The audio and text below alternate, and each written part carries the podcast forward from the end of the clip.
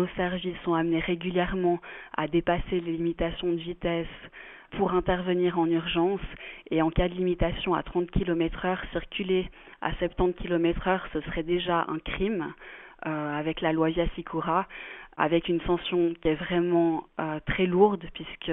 c'est sanctionné par une peine privative de liberté de minimum un an, pouvant aller jusqu'à quatre ans, et puis notamment un retrait du permis de conduire pendant au moins deux ans,